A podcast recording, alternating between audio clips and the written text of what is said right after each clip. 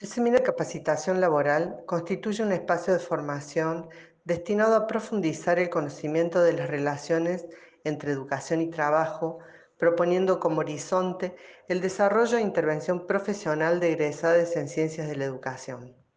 La inserción del profesional en ciencias de la educación en el campo del trabajo es el eje transversal en torno al cual se articulan los distintos núcleos conceptuales y los enfoques relativos al campo laboral. En este sentido, la propuesta pretende favorecer la elaboración de proyectos pedagógicos relativos a la formación y la capacitación en el trabajo, así como también el desarrollo profesional, a partir de la interpretación de demandas educativas en contextos laborales.